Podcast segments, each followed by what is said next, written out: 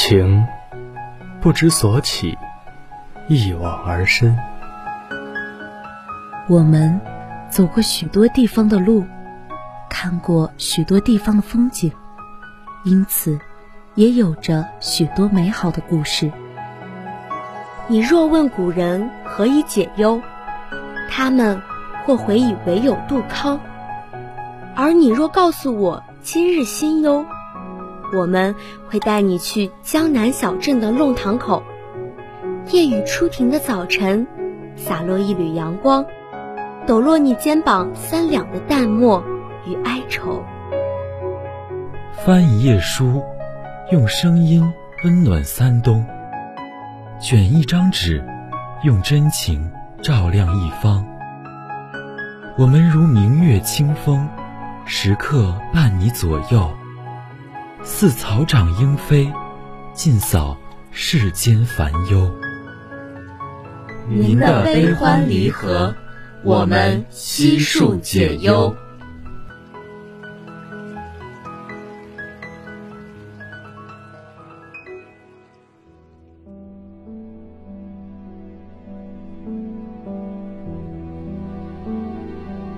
老人在房间踱来踱去，仿佛无事可做。最后，他还是选择在被捡来的破烂纸盒子堆得完全没有下脚的阳台坐下，拿起了随手扔在木椅子旁的毛线团。客厅传来窸窸窣窣的摩擦，是老伴儿挣扎着起身的声音。老伴儿脑溢血三年，几乎已经丧失了行为和语言能力，但老人好像没听到似的。也没动身上前扶起，只有一搭没一搭的缝着毛线。砰！重物撞击地板，发出巨大的声音。老人踩着阳台的纸盒子，踏进客厅。老伴儿四仰八叉的倒在地上。喉咙里发出一些呜咽。老人拨响了儿子的电话。老二，老头子摔倒了。其实，他也不怎么说得清楚话，反而慢慢悠悠的，让电话对面也着急。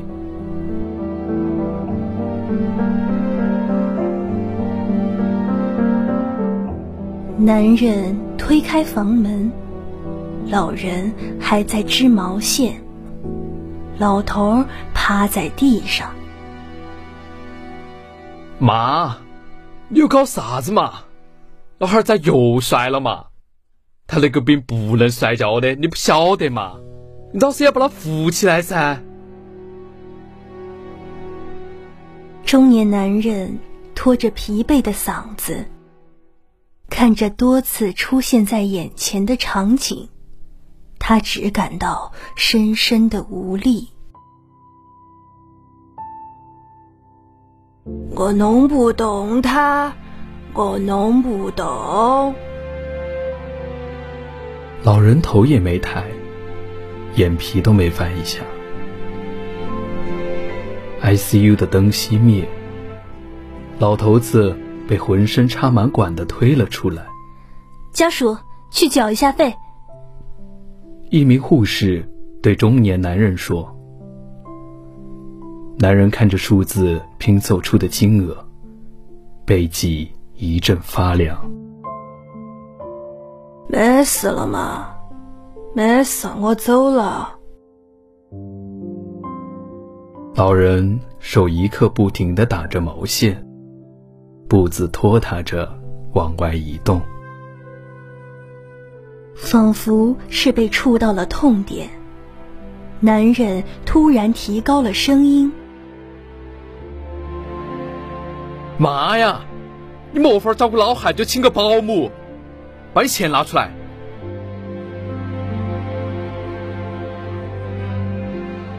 男人从来没这样对他说过话，但这次他涨红了脸。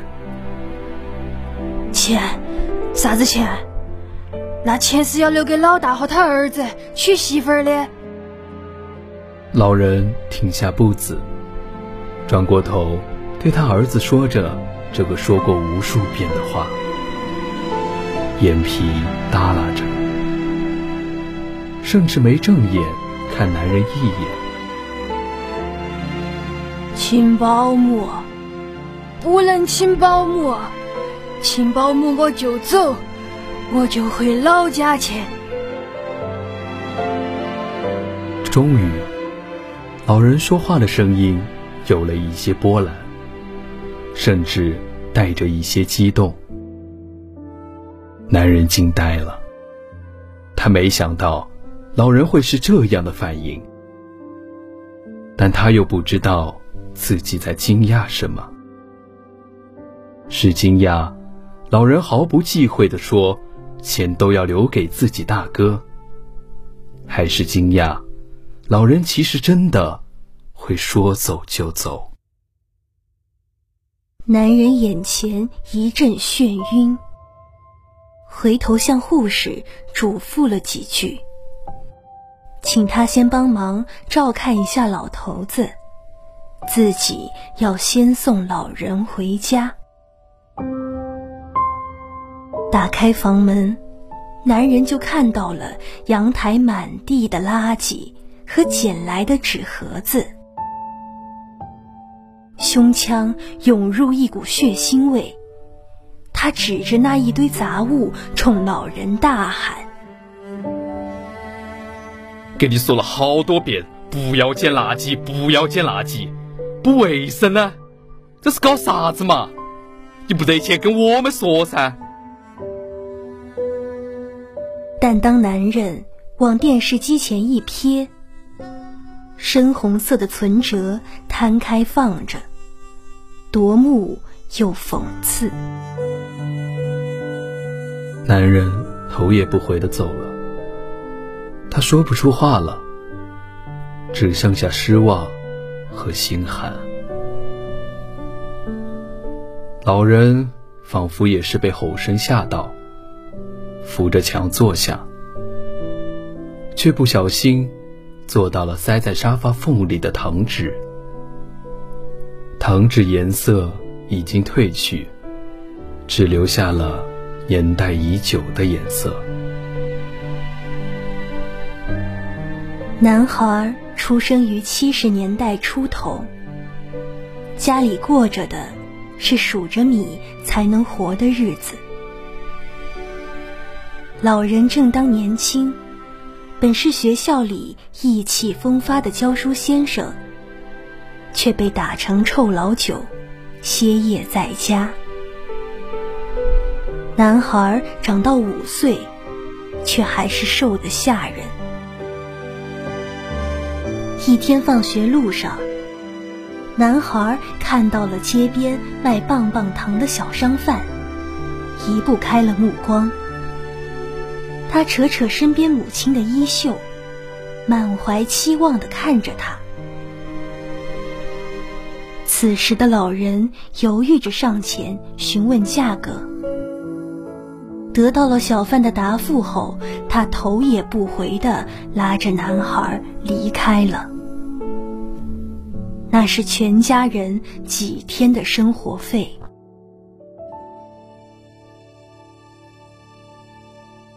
男孩难过的大哭了一场，应该是哭自己的母亲，竟然连一个棒棒糖也无法买给他。那时的老人看着男孩，心痛无比。于是，他开始收集垃圾、塑料瓶子、纸盒子，那些一切可以换钱的东西。哪怕只能换一分一毛。等到过年那天，他终于攒够付一个棒棒糖的钱。男孩却因为极度营养不良和生病，再也没能吃上这个棒棒糖。这个男孩就是男人的哥哥。或许就是那时候养成的捡垃圾的习惯吧。男人靠在门框边抽烟，他有些后悔对老人说出的那些话。老人有高血压，经不起那样的惊吓。其实想想，老人不让请保姆也有道理。老人在家三十年，一直是他打点着老头子的生活起居。但是这几年，老人更老了，老头子病更重了。实际上，老人早已力不从心。尽管老头子常年的病痛折磨。让老人已是心力憔悴，每天都在崩溃的边缘徘徊。但他仍固执的不要保姆。他觉得有了保姆就是不需要他了。几十年与外界隔绝的生活，不仅延续着老人腐化的思想，也带他不断走向。无尽的深渊。男人彻夜守着他的父亲，老头子终于有了些好转，也可以出院了。回到家，老人围着他们走来走去，似乎是在表达歉意，又似乎是在对请保姆的事情表示反抗。男人没有办法，只好对请保姆的事情作罢。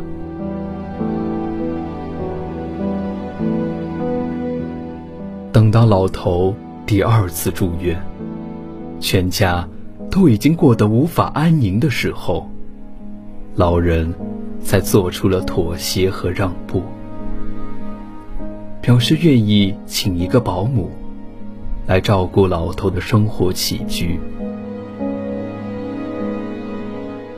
可保姆的到来，并没有让男人轻松一些。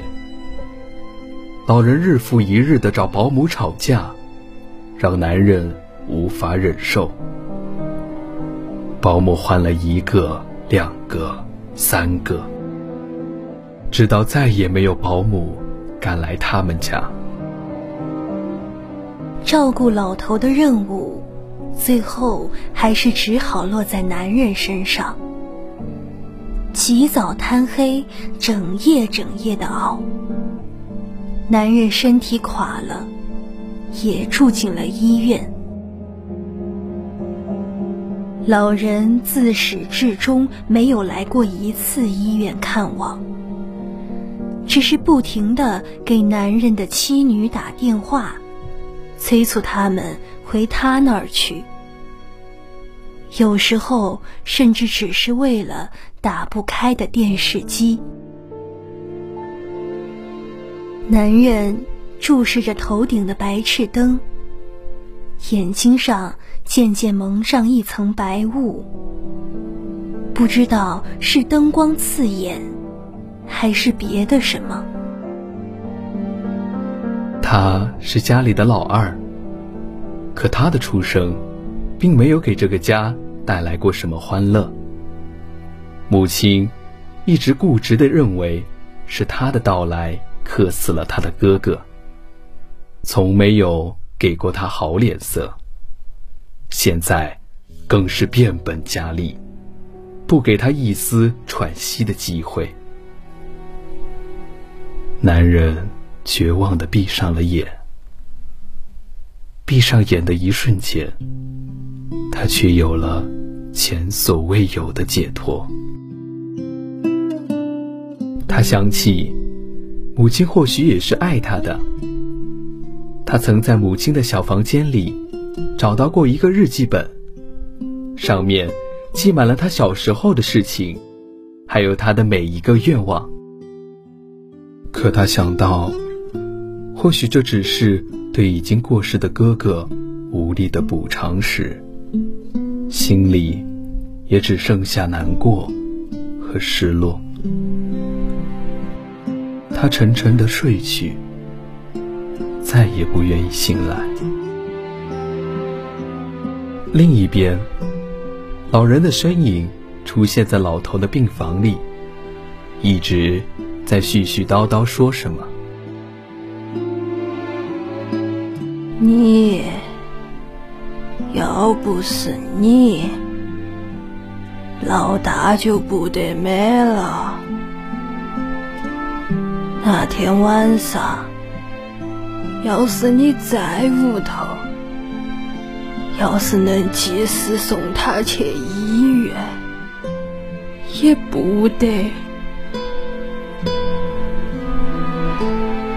老头子啊，那都是报应，那都是我们的报应。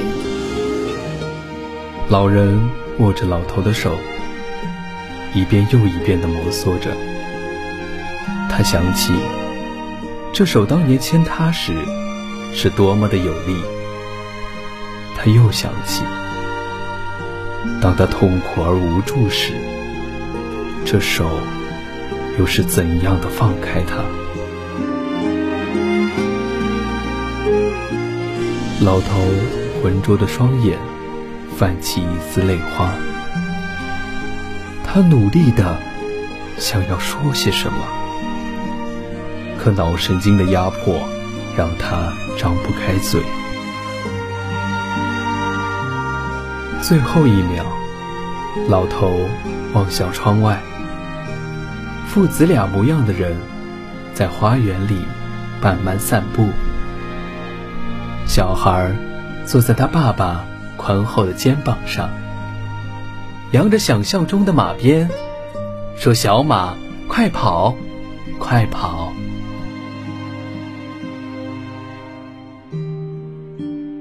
那滴眼泪最终滑落，像是在可怜自己，又像是在哀悼他死去的孩子。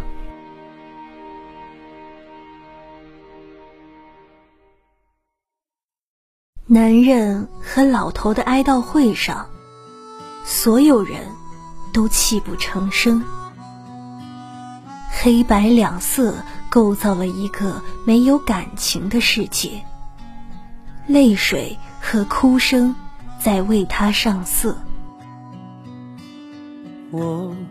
人群里，只有老人没有哭。他默默注视着面前与自己相伴大半辈子的人，和自己身上掉下来的骨肉。闭门不出的几十年里，他们早已成为唯一与他有社会关系的人。他永远也无法忘记那天老伴儿对他说。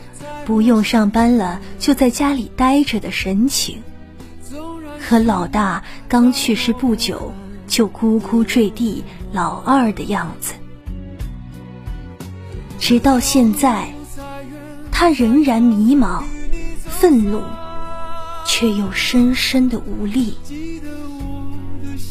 总有人在可怜这个世界，又有谁会可怜他？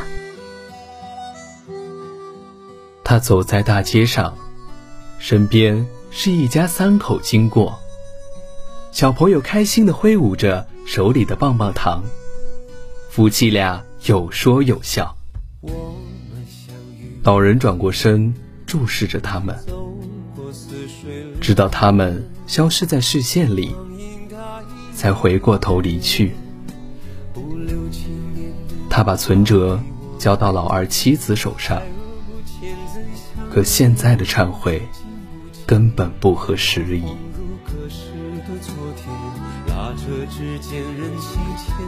我们来自同一个深渊，然而人人都在奔向自己的目的地，试图跃出深渊。我们可以彼此理解，然而能解读自己的人只有自己。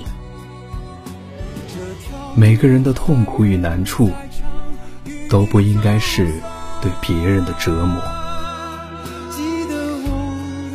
老人回到那个堆满垃圾的屋子，坐在屋子中央，他难过的哭了。老人和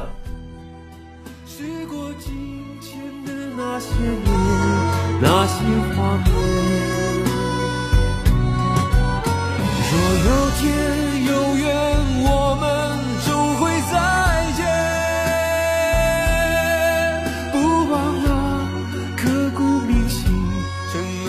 今天的解忧杂货铺到这里就要和大家说再见了。感谢导播。若九，感谢编辑西西，我是播音兰安，我是播音井然，我们下次节目不见不散。